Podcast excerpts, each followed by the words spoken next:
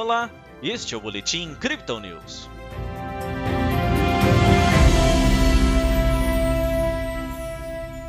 Em dia de acomodação após altas seguidas, a Bolsa de Valores brasileira apontou para a queda nesta terça-feira. O Bitcoin aumenta sua volatilidade, enquanto mineradores seguem migrando suas operações, com restrições chinesas à atividade. Ontem o Bovespa teve alta de 0,67%.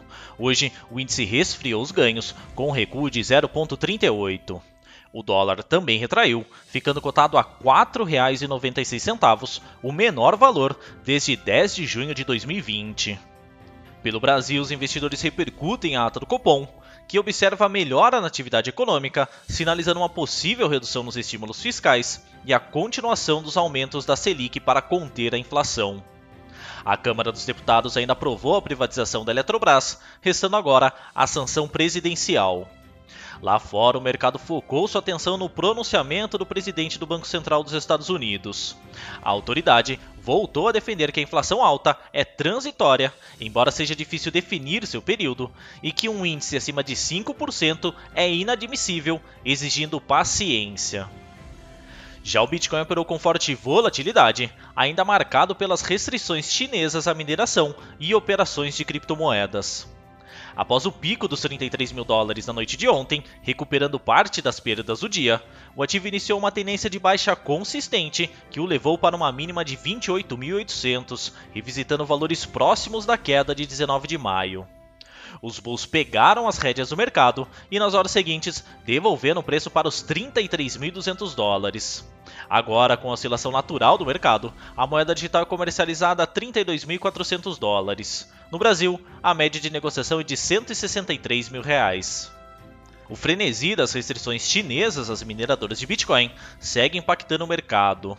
Segundo os analistas da Crypto Digital, muitos pools de mineração continuam sendo fechados ou tendo suas fontes de energia interrompidas. Enquanto isso, outras fazendas já estão migrando suas operações para outros países. O movimento abrupto levou esses grandes detentores da criptomoeda a venderem parte de seus estoques para arcar com os períodos sem atividade e até mesmo com a mudança das máquinas. Fora isso, a China intensificou o cerco e reafirmou que bancos não devem apoiar operações com criptomoedas. Nossa equipe destaca, porém, que os dados on-chain continuam mostrando um apetite forte pelos bulls, que conseguem absorver boa parte das vendas dos mineradores. Nos primeiros três meses deste ano, os mineiros colocaram uma grande quantia de bitcoins à venda, mas as baleias e investidores institucionais estavam lá para a compra. Dessa vez, esse grupo parece ter conseguido dar conta de um volume considerável de moedas despejadas no mercado. Em meio a esse cenário conturbado, o setor reagiu de forma intensa.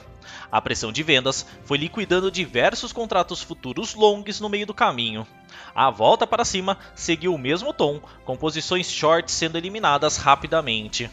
Nas últimas 24 horas, mais de um bilhão de dólares foram recolhidos de ambos os lados em todo o setor cripto.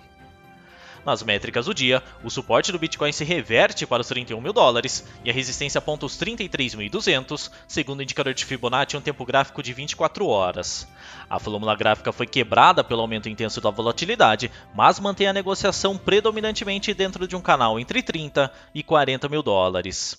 O RSI sinaliza os 37% com o mercado mais vendido e o MACD cruza enfim suas linhas para baixo.